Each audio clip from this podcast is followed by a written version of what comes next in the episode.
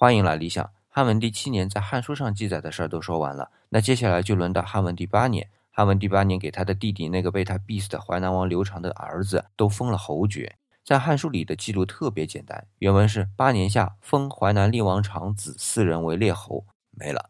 但是这里还是要补充说明的啊。首先，刘长因为谋反被削去了爵位，所以他的儿子们就没有了继承权，所以就不可能有下一个淮南王。当然后来还是有的啊，而且是刘长的长子刘安，但是那是另有原因的。其次，原文中的淮南厉王四个字它也有讲究了。刚刚说了，刘长是谋反就没了爵位，哪里有谥号呢？这个谥号其实是文帝十六年的时候才重新给刘长追封的。当然，站在班固的角度，西汉的事儿都是过去式。刘长最后也是最终定格在淮南厉王的身份上，但是在他记载的文帝八年，刘长理论上只是庶人一枚，啥都没有。但是这个时候把八年后的谥号给安上，是不是可以显得汉文帝特别仁厚？这可能就是班固有意让人产生的误解吧。